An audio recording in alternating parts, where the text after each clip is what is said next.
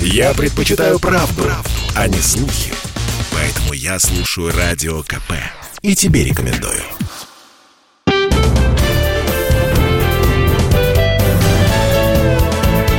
Гость в студии. Друзья, радио «Комсомольская правда». Мы сегодня встречаем гостей. Кто мы? Меня зовут Михаил Антонов. Рядом со мной наш обозреватель Денис Корсаков. И в сентябре а, большая премьера. Выходит в прокат фильм «Блокадный дневник». И у нас, собственно, создатели блокадного дневника, режиссер Андрей Зайцев. Андрей, здравствуйте. Здравствуйте. А, и актриса Ольга Азалапиня. Вот эту вот фамилию вы должны запомнить, потому что это исполнительница главной роли. Здравствуйте, друзья. С выходом в прокат, хотя фильм уже был показан на Московском международном кинофестивале. Да. Гран-при вы получили. Угу. А, сразу же вопрос, Андрей. Много ли вы прочитали критики ну и самое главное, вы уже за это время, с момента показа фильма на кинофестивале, с момента выхода трейлера, э, успели обрасти толстокожестью, чтобы не быть восприимчивым к этой критике? Ну, не знаю, я, честно говоря, как бы мало ее читаю, то есть у меня с этим проблем нет. Поэтому, ну, критика это нормально. Ну, кому-то нравится кино, кому-то не нравится. К этому ну, нельзя относиться так болезненно и серьезно. Ну, то есть, пущай пишут. Ну, конечно, нет. Ну, это нормально. Ну, это же нормальный процесс. Люди все разные. Кому-то нравится, кому-то не нравится. У нас все очень просто, потому что это же все правда. Это все сделано по воспоминаниям блокадников. Поэтому, когда ты просто знаешь, что это все правда, и мы восстанавливали же, это же не моя фантазия. Вот, это же была очень серьезная и важная позиция. Ты, мы просто, я для себя решил, что а, после того, как я, с чего все началось, я прочитал блокадную книгу. Хорошо, что я не прочитал лет 16-17, потому что все-таки это не тот возраст, и, наверное, она бы меня впечатлила, но прошла бы немножко по-другому. А так как я прочитал ее попозже, то это было сильнейшее эмоциональное впечатление, потому что одно дело, это какие-то... Ну, мы, мы все знаем про блокаду с детства, с советской школы, фильмы, хроника, мы все это знаем. Но когда ты... Ну, это какое-то общее знание, которое, в общем, сердце сильно не касается. Касается, но не настолько. А когда ты погружаешься в описание людей, какие ужасы и кошмары им, ну, им пришлось пережить, то это, это опыт совсем другой. Причем в блокадной книге это информация, там сотни дневников, сотни воспоминаний. Это невероятная концентрация страданий на каждой странице. И оно на меня произвело такое впечатление мощное, что я понял, что обязательно про блокаду нужно рассказать, потому что одно дело у нас некие общие знания, вот, а другое дело, когда ты полностью погружаешься в те тяжелейшие испытания, которые пришлось пережить нашим соотечественникам, нашим предкам. Вот. И так как блокадная книга в этом смысле послужила толчком к идее, что надо обязательно снять кино, отдать память блокадникам. Потому что, на мой взгляд, просто катастрофически мало в игровом кино снято за 80 лет фильмов про блокаду. Вот про Холокост напоминают, и весь мир знает, что погибло 6 миллионов. То есть это уже просто от зубов у всех отскакивает, потому что об этом постоянно говорят. Про Хиросиму Нагасаки постоянно говорят, мы знаем про эту трагедию. А в мире сейчас про блокаду Ленинграда, я уверен, очень мало кто помнит и знает, потому что мы сами об этом не напоминаем ни себе, ни миру. И за 80 лет, лет просто преступно мало фильмов снято а, про блокаду и про блокадников. И я, как, я считаю, что дань страданиям и, и трагедии, это страданиям этих людей мы не отдали, по крайней мере, в игровом кино. Потому что, опять же, я же тоже в какой-то степени человек, на которого это кино производило впечатление. Так вот, в наших фильмах я той степени глубины страдания, которые перенесли эти люди, я его не видел и не почувствовал для себя. Хотя фильмы сняты замечательно, их есть некоторое количество, но, опять же, их очень мало. Вот, собственно говоря, и была идея взять воспоминания блокадников, прямую речь, которая написана, и перенести это визуализировать, перенести это на пленку. Угу. Потому что книжки, особенно сейчас, ну, мало кто будет читать, особенно такие сложные, большие. Вот сейчас, в общем-то, конечно, в этом смысле видеоизображение для сегодняшнего поколения, для, видимо, для будущих поколений, оно более приемлемо и предпочтительно. Вот, про поколение. Ольга, я хотел у вас спросить. Есть такая поговорка, спорное, кстати говоря, утверждение, что историю, э, войну помнят три поколения. Дети, воевавших, внуки воевавших и правнуки, которые еще ветеранов застали. Ваше поколение последнее. И, а для всех остальных война – это вот ну, вот что-то, как для нас, наполеоновские войны. Что-то было, конечно, и люди погибали, и страшно было, и, и, и города сжигали но уже не трогает за душу, потому что это дела давно минувших дней. Вы уверены, что вот этот фильм будет смотреть молодое поколение 18, 19, 20-летних?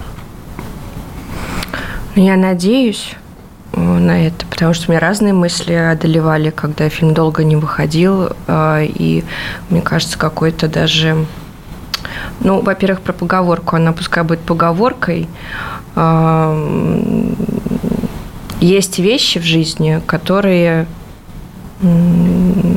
ну, я, не, я, я даже себе представить не могу, что мой сын или дети моего сына не, не будут интересоваться, знать про, про войну. Ну, то есть для меня это как-то, как-то не знаю.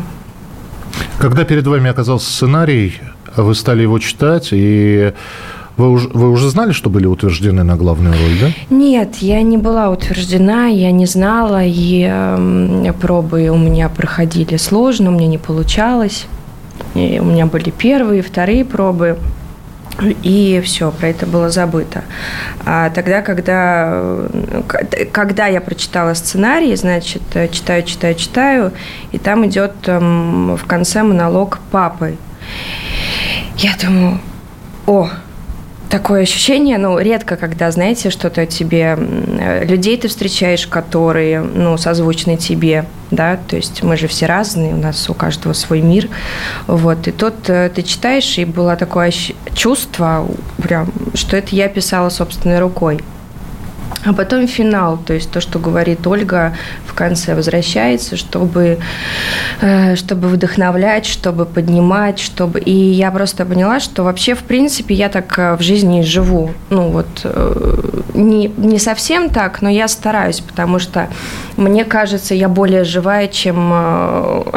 Это не в смысле от гордости я говорю, но люди так устроены, они засыпают с годами либо просыпаются, засыпают и как-то существуют, но я считаю, что вот какое-то вдохновение во мне по жизни. Вы проснулись? А оно есть. Нет, я говорю про посыл. Про посыл. Да, и когда я разговаривала с Андреем, чтобы он мне все-таки попробовал, я ему говорила, что я знаю о чем. Угу. Ну, то есть это точно моя роль.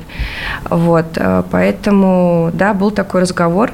Извините, приоткройте завесу тайны. Я, это, это наверняка просто будет и слушателям интересно. А, очень сложно себе представить, потому что я, честно говорю, я посмотрел половину это э, половина, я, я обязательно досмотрю. Но этой половины мне хватило, чтобы я потом долго ворочался и не мог уснуть. Я не очень люблю, когда меня хватают за сердце, и это сердце начинает сжимать. Но... Вот мы про это и сейчас и говорим, вот. что люди как бы... При... Да, да, сейчас и я, я И я просто... И я не совсем понимал, а как все происходило после того, как Андрей говорил «стоп, снято». Я не мог себе представить, что вот снимается дубль, режиссер говорит «стоп, снято», Ольга говорит, Ребят, роллы Калифорния и макиаты давайте принесите, да. Я немножечко под, подмерзла. Угу. Я как это все вот? Ну это, во-первых, не могло быть. Э, на той площадке, на которой мы существовали, была гробовая тишина. А, то есть, естественно, там сколько там человек работает? Там 50, 60, 70, 80, у всех телефоны, айфоны. А, когда я это видела, меня это у меня возмущался дух и приводило это в какое-то бешенство просто в смысле. Я сейчас буду заходить в кадр, а вы будете сидеть с телефонами? Нет, конечно. И Андрей как-то это, это все как-то подхватывал, подхватывал, и группа... Всем было сложно. То есть даже должна была быть тишина. В смысле мы снимаем сейчас вот все. Просто сосредоточенность, тактичность, вежественность, чтобы все просто получилось. Вся группа работала на то, чтобы вот э, в данном случае у меня все получилось. Ни о каких роллах и сушах не могло быть речи, потому что, э, во-первых, мы зависели от солнца, и э, то есть пока есть солнце, мы должны были снимать. Обеды у нас были смещены вниз на тогда, когда это солнце уходило. Если у нас были локации, закрытые помещения, эм, нет, я в основном пила кофе. Это вся была моя еда. То есть, если, ну, совсем там накрывала, конечно, я ела. А в основном меня было, у меня прям рекорд был, у нас девочка была ассистентка, а я пила до, ну, 14 кружек кофе, потому что, конечно, там было не до, не до еды. Ты работаешь, значит, э, у тебя мозговая система очень сосредоточена, э, душевная часть и сердечная. Это все должно было соединиться, и должен был быть э, результат в плане там я, естественно, мало что говорю, вот, потому что Андрей ну, как я могу представить себе, он документалист. То есть, если у меня какая-то из трех частей отсутствовала, он это чувствовал, говорил, ну, не в смысле не верю, а не то, не туда. И как только вот это все соединялось, концентрация и сосредоточенности, тогда он говорил, да, все, вот, вот туда. Просто это работа разных уровней. А вот я хотел спросить у Андрея. Вы говорите, что в 16 лет, если бы вы прочли блокадную книгу, она бы не произвела на вас такого впечатления. Почему? И вот стоит ли 16-летним, вот действительно, может быть, им не надо читать блокадную книгу? И как тогда им рассказывать про блокаду, если... Нет, она, конечно, произвела бы впечатление, просто по итогам не, было, не возникло бы желания кино снять, потому а. что это попало в тот возраст и в то состояние, в котором э, результат этого, слава богу, вот возникло это желание сделать кино очень сильное. Режиссер фильма «Блокадный дневник» Андрей Зайцев и исполнительница главной роли Ольга Залапини у нас сегодня в гостях. Продолжим через несколько минут. Послушай, дядя, Радио КП. Ведь недаром я его слушаю. И тебе рекомендую.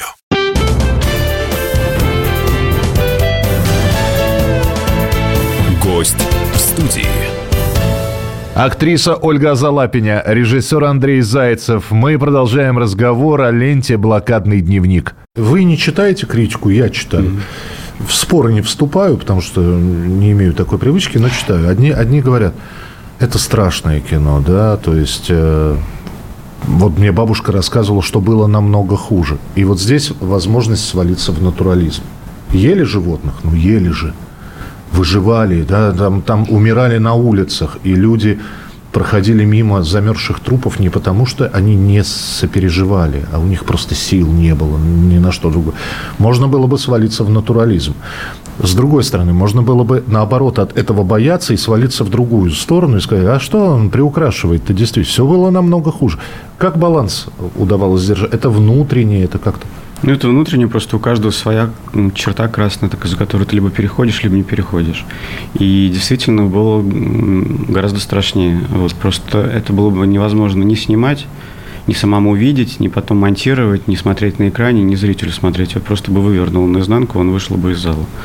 Все-таки это кино, и хочется, чтобы кино люди смотрели, не уходили из зала. А есть та степень натурализма, которая, к сожалению, ну, голод – это страшная вещь. И эту степень натурализма просто невозможно было показывать. Ни в поведении людей, ни в последствиях этого голода, как он влияет на сознание.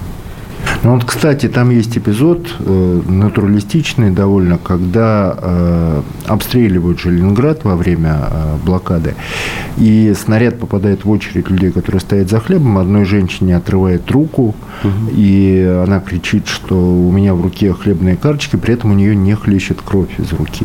Угу. Вот как это могло произойти? На это тоже обращали внимание критики фильма, вот почему вот у человека отрывает руку, а крови нет. Нет, во-первых, ну там прошло какое-то время, во-вторых, в жизни бывает все что угодно, и, во-первых, и действительно, эта степень натурализма, чтобы оттуда еще хлестала кровь. Еще раз говорю, у каждого вот эта своя эта черта, для меня это уже перебор, вот, потому что мне важен образ, а мне не важна в этом смысле физиологическая достоверность, чтобы мне какой-нибудь хирург сказал, что это невозможно. Во-первых, в жизни все что угодно бывает, это могу сразу сказать. Судя, вот читая воспоминания не только блокадников, но и военные воспоминания окопников, бывают такие случаи, которых ты в жизни даже представить не можешь. Поэтому это в данном случае досужие разговоры, потому что важен образ. И важно, либо тебя цепляет, это, и тебя это трогает, и сердце сжимается от вопля этой женщины, которая думает не об оторванной руке, а то, что в руке карточки остались зажатые. Потому что если она эти карточки не найдет, то значит умрет и она, и ее дети. Да даже не то, что она, а ее дети умрут, и семья, которая осталась без карточек. Потому что потеря карточек в блокаду – это равнозначно смерти. Вариантов никаких нет. Через две недели никого же живых не останется. Поэтому либо это трогает, либо не трогают. А там хлещет, ну хлещет, я могу себе представить, как бы там еще был, если бы еще это хлестало оттуда, не знаю. Оль, э, были такие сомнения, когда читали э, сцена, да, как это сыграть? То есть, э, ведь, опять же, существуют актерские методы, кто-то по Станиславскому вживается в роль, но мы поняли, что это не ваш вариант, то есть вы не голодали специально, да, вы подготавливались морально. На... Были сомнения, что это невозможно сыграть? То есть я попробую, но не факт, что получится. Нет, такого, такого. Нет? Вот первый раз даже вот сейчас я задумалась, задала себе вопрос, нет. Ну, такого вообще не было. Потому что, ну, я не знаю, там, как это объяснить, это всегда так странно звучит. А просто это э, говорите от, от души, от сердца, как идет. Ты когда... Вот, вот я прочитала, э, поняла, что у меня пробел просто в этой истории, а сердце и душа откликнулись. То есть, когда происходят эти вещи, э, таких, такие вопросы ты себе не задаешь. Ну, это, это невозможно. Все, я прям с этими буквами соединилась. Ну, как это, да. Такого не было. Не было, нет. Самые теплые на данный момент или запомнившиеся слова, которые по поводу вашей героини или по, вашей, по поводу вашей игры уже были сказаны? Критика, кто-нибудь, из, кто-нибудь подошел и сказал, неужели это вы, а я вас и не узнал. Ну, что-то запомнилось или нет? Ой, а я, а я, я, а я сейчас, не зафиксировала, да? А я сейчас вспоминаю, эм, значит, там кино, это был какой-то показ во, во, во время кинофестиваля МКФ, там были мои друзья, э, но они заплаканные выходили, и все, можно молчать, стоять. Но они заплаканные, они э, с чистым, ясным взглядом. А вот что Оля какая-то прекрасная артистка и так далее, это, мне кажется, и так все все знают всю жизнь, что я прекрасная артистка. Ну, и думаю, что это не, ну, как бы, не, ну, просто люди и обняться хотели. Вот самое главное. А, кстати, Андрей, ну, может, провокационный вопрос, а почему вы не сразу Ольгу утвердили? Ну, потому что Оля замечательная, замечательная комедийная актриса. И те пробы, которые первые были, а, они просто не подходили по образу героини. А потом, через полгода, вот Оля стала другой, и когда она пришла на очередные пробы, это был абсолютно другой человек, и ну, как раз э, это была та героиня, которую мы искали. Вот и все. Просто прошло время. Оля, а как, э, что вы сделали в, это, в эти полгода? А я просто повзрослела. Все просто. Это возрастное было, да? Я просто... Но ну, бывает такое, живешь, живешь, живешь, бах, 30. Господи! Ну что, ну что где, где, мой дух? Где я? Где, где, где мой 2001? Да, верни, верните мне его. Ну да, но при этом вот называется сейчас очень же можно обидеть человека, не называя его, там, оскорбляя, да? А можно так. Вы знаете, я, я здесь одного критика, у нас в интернете огромное количество критиков. Я посмотрел фильм «Блокадный дневник».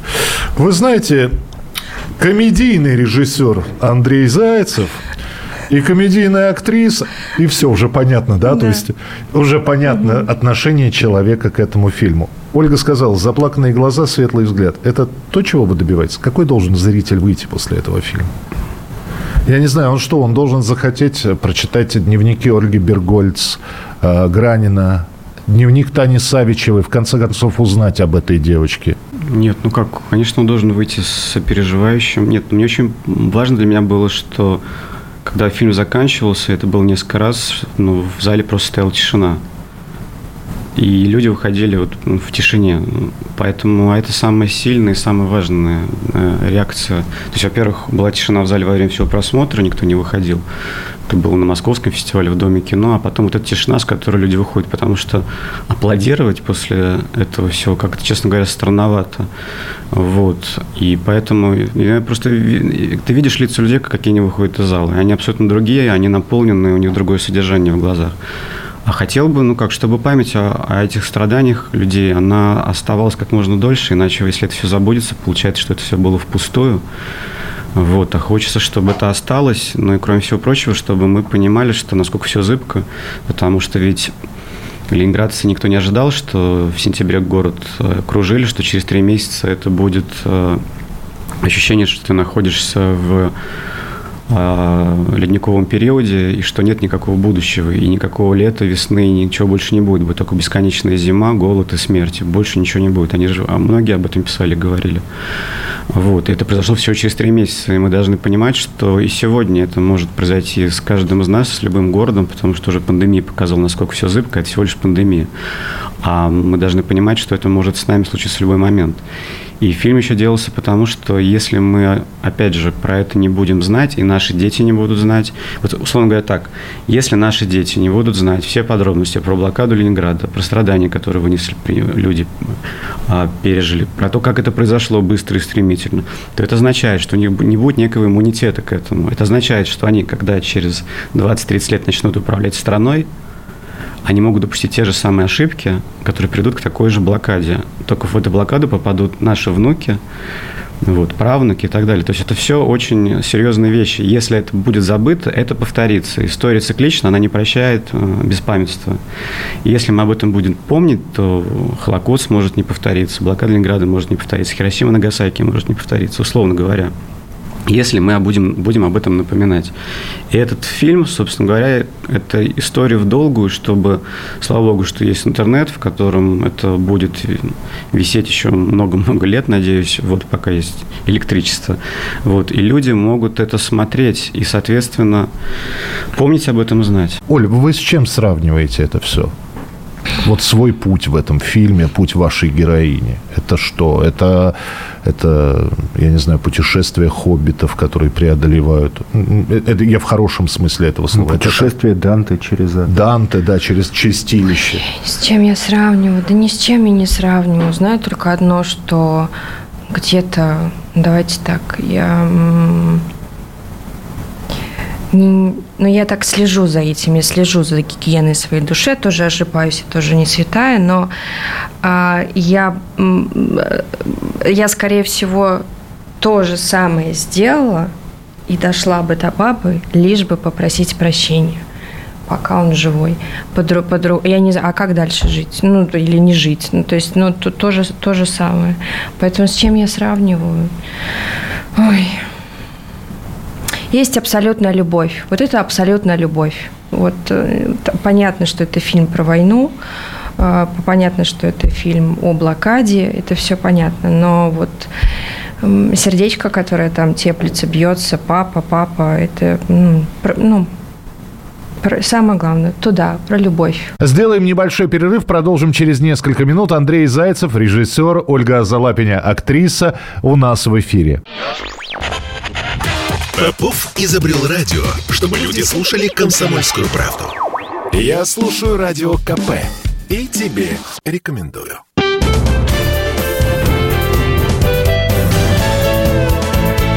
Гость в студии. Друзья, мы продолжаем наш эфир. Говорим о ленте «Блокадный дневник». Ольга Залапиня, актриса, режиссер фильма Андрей Зайцев. Когда заканчивается кино, заканчивается история. И потом уже начинаешь додумывать, а, а был ли счастлив товарищ Новосельцев с Людмилой Прокофьевной? Да, mm-hmm. у них родился. Ну, всегда думаю.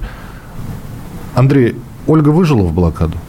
Нет, ну это же сделано, в основу взята повесть Ольги Бергольц, автобиографическая Я понимаю, повесть, но тем не менее, это ваша героиня. За основу да, но вот, да. вот то, что мы видели, она выжила? Да, конечно, она вернулась в город, как вернулась Бергольц в город, вот, и как вернулась Бергольц, в, я же, она же улетела на самолете в 42 году, в апреле месяце, по-моему, была в Москве несколько недель и попросилась обратно, вот, чтобы ее отвезли обратно, и снова вернулась в блокадный город, об этом тоже не все знают, вот, Поэтому, да, она, она же там в конце говорит, что я, я поняла, что я сильная, я могу помогать слабым, тем, кому тяжелее, чем мне.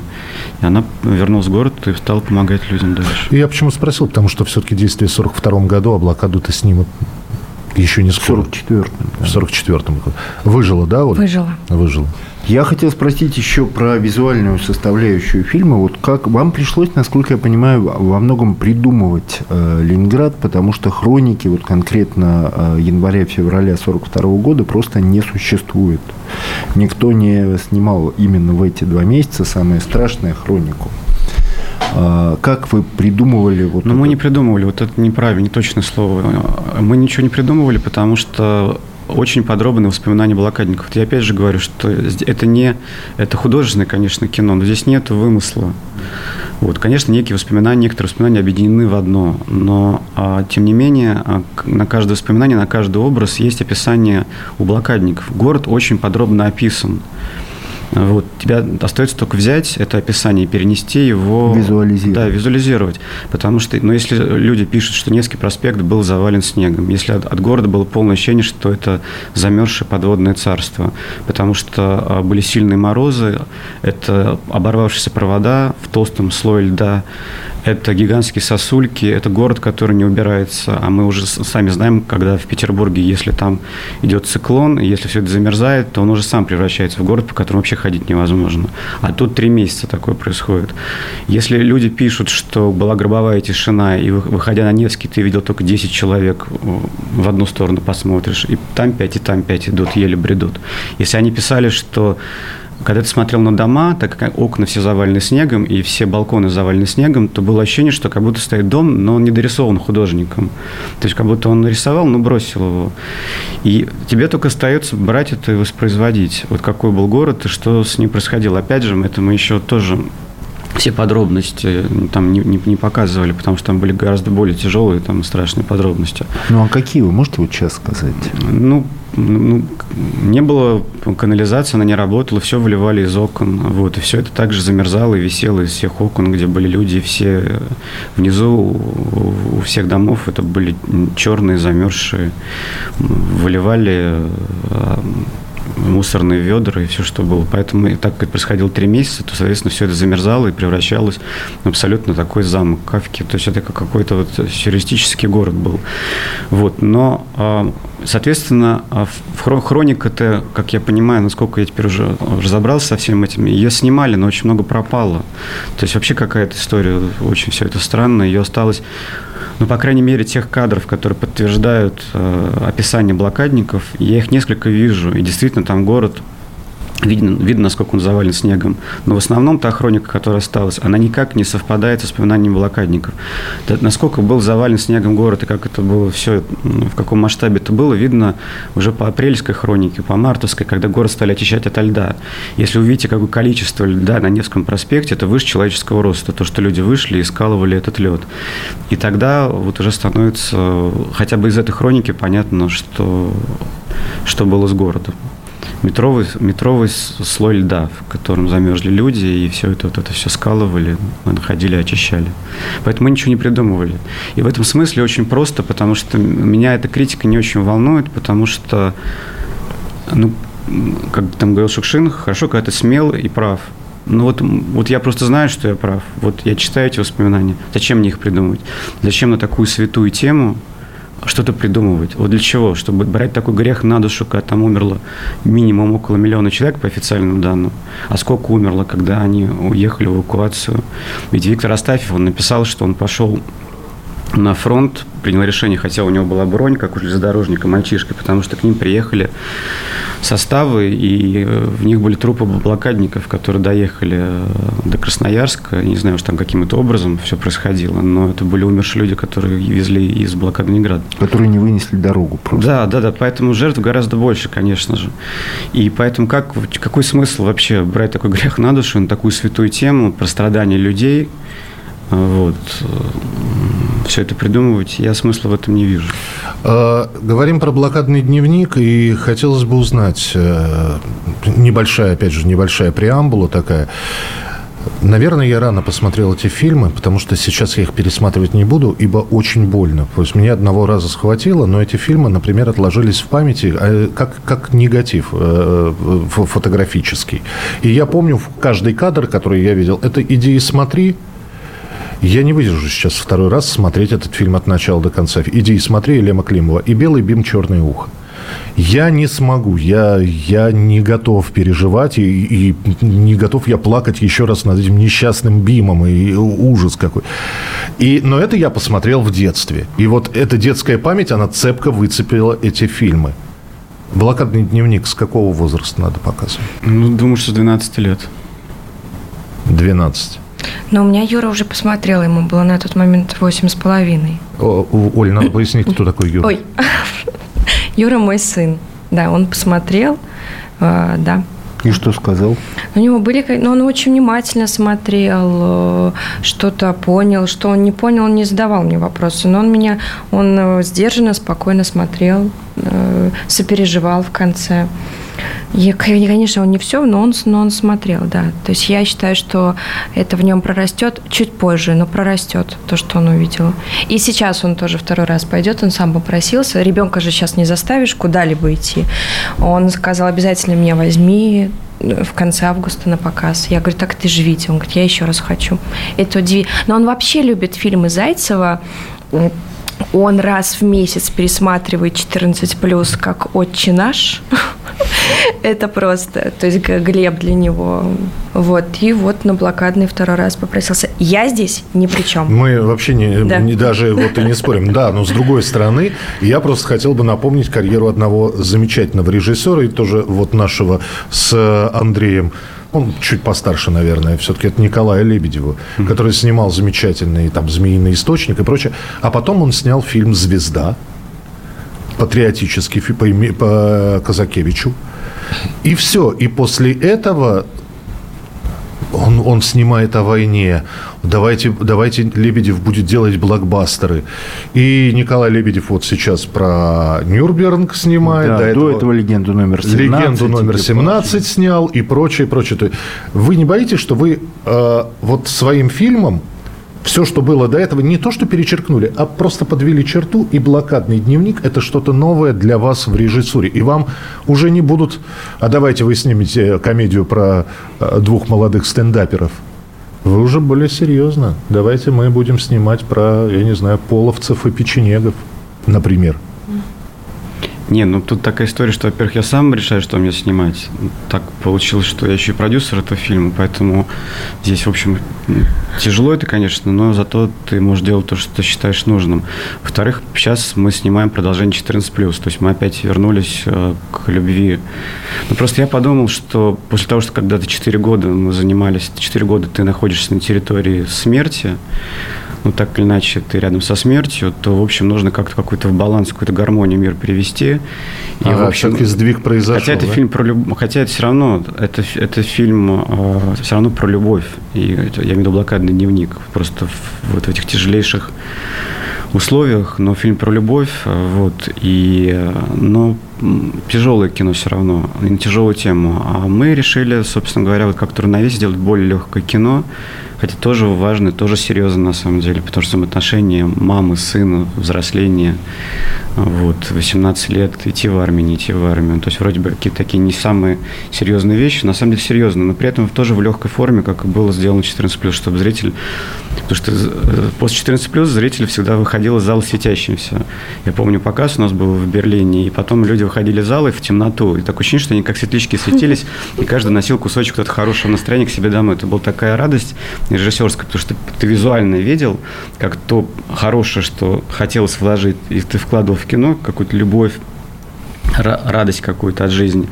Люди отхватали и как, ну, как светлячки уносили к себе по домам. Режиссер фильма «Блокадный дневник» Андрей Зайцев и исполнительница главной роли Ольга Залапини у нас сегодня в гостях. Продолжим через несколько минут. Работа не волк. Отдохни. Послушай «Комсомольскую правду». Я слушаю Радио КП. И тебе рекомендую.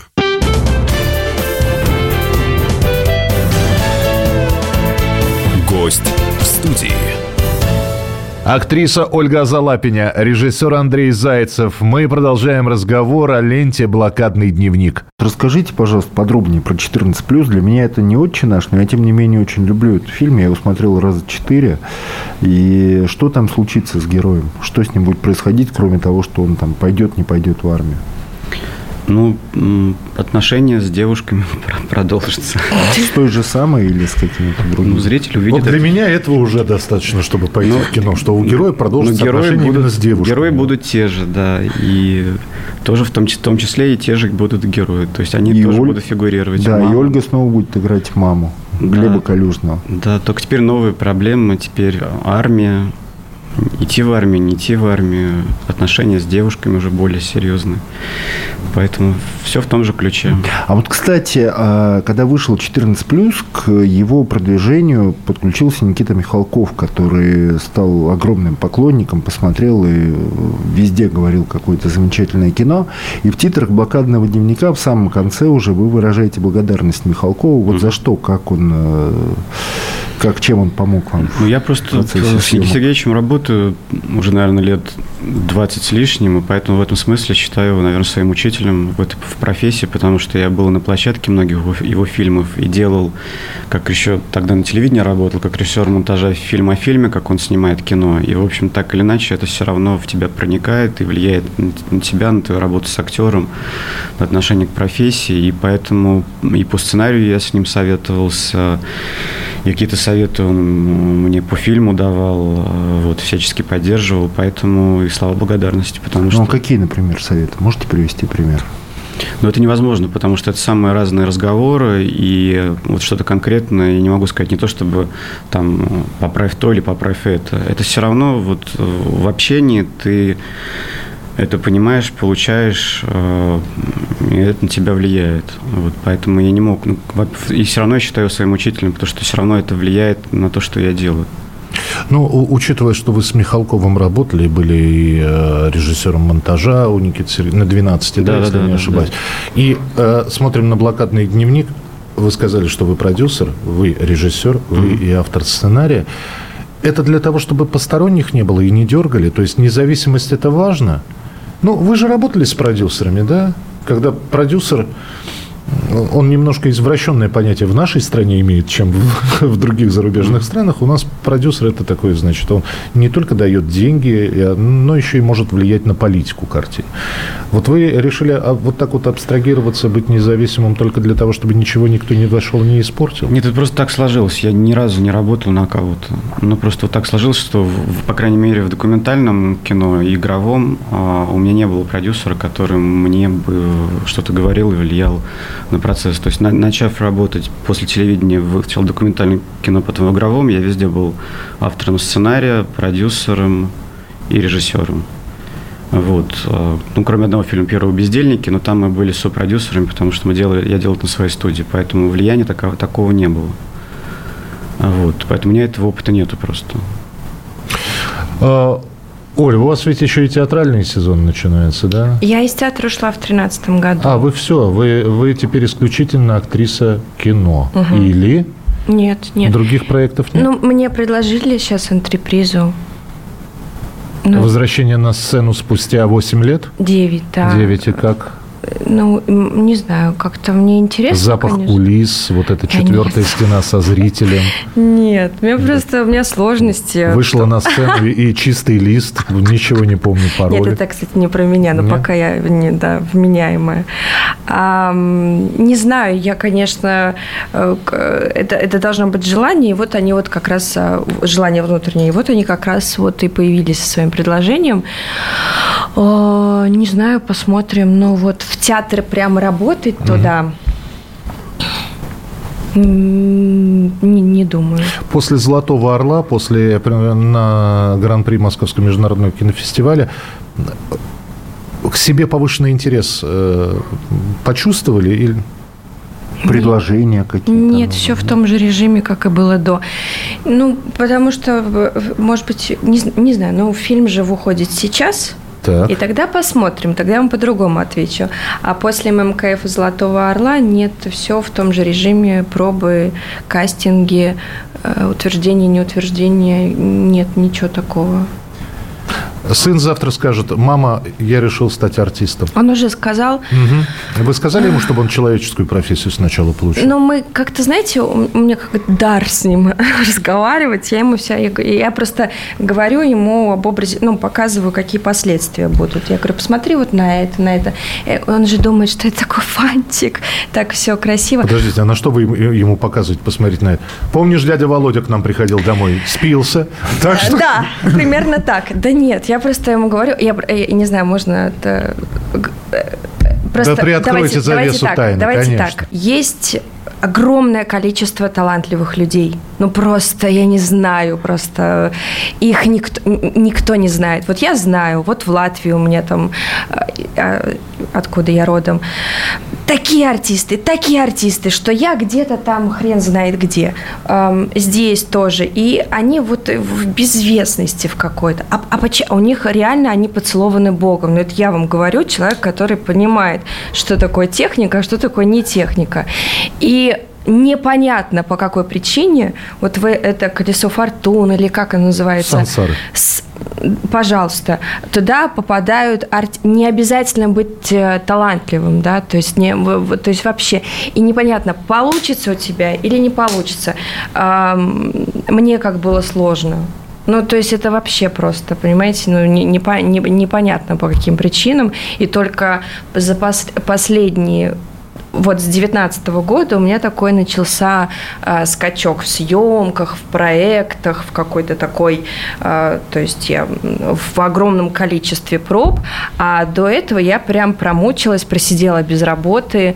И дело не в том, что ты будешь все время в стену биться, как дятел, э, я могу, я умею. Нет, это какое-то, ну, непонятно почему. Кому-то суждено а кому-то не суждено. Почему? Непонятно. Я с Юрой об этом разговариваю.